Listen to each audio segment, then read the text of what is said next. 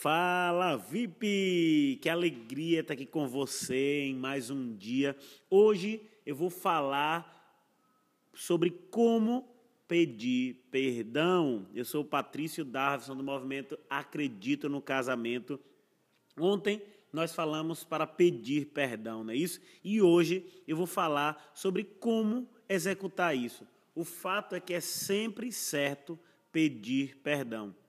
Agora, nunca é correto exigir perdão. E esse tem sido um grande problema das pessoas. Elas estão tão sedentas pelo perdão que elas acabam exigindo o perdão. E é bem provável que quando você exige, as pessoas não façam da maneira que você quer, porque nenhum de nós, isso para qualquer ser humano, responde bem às exigências é fato que, na maioria das vezes, quando eu quero exigir um perdão de Rogério, um pedido de desculpas, ela nunca me dá.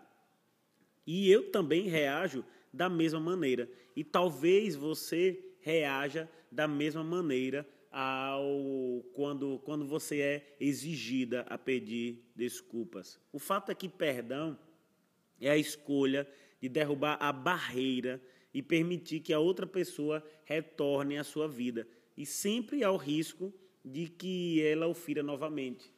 Porque ele ou ela, o seu cônjuge, ele, ele erra, ele é um ser humano imperfeito. E aí você vai ter que utilizar a tática 70 por 7. O que é essa tática, Patrício? É a tática que Jesus passou quando foi perguntado quantas vezes deveria se perguntar. E ele disse 70 vezes 7. Então, o perdão ele deve ser dado continuamente. Você precisa entender que sem perdão, o seu relacionamento não cresce. O perdão, ele é como um inseticida que mata as pragas do, de uma plantação. Então, se você não deixar, não utilizar o perdão, certamente os bichos e os animais que corroem, que acabam com a plantação, eles vão acabar corroendo e acabando com o amor no seu relacionamento, com todo o carinho, toda a paixão que existiu.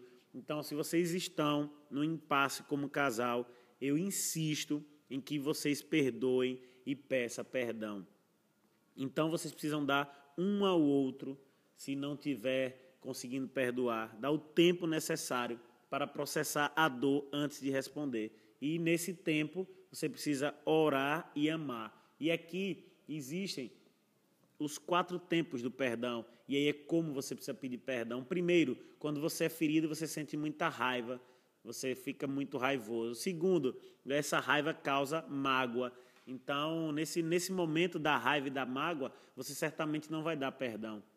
Mas no terceiro momento é onde você vai processar tudo o que ocorreu, relembrar o que essa pessoa é importante para você. E no quarto passo, você de fato perdoa. Você não vai esquecer do que ocorreu, mas você vai passar a raiva, vai passar a mágoa, você vai continuar se lembrando, mas você fez um levantamento, processou que esse essa falta de perdão, ela só vai trazer discórdias, desentendimento e frustração para o casamento. E aí é onde você decide perdoar Lembrando, perdoar não é esquecer. E aqui um ponto primordial para você perdoar: não permita, não permita que você exija que as coisas sejam feitas do seu jeito.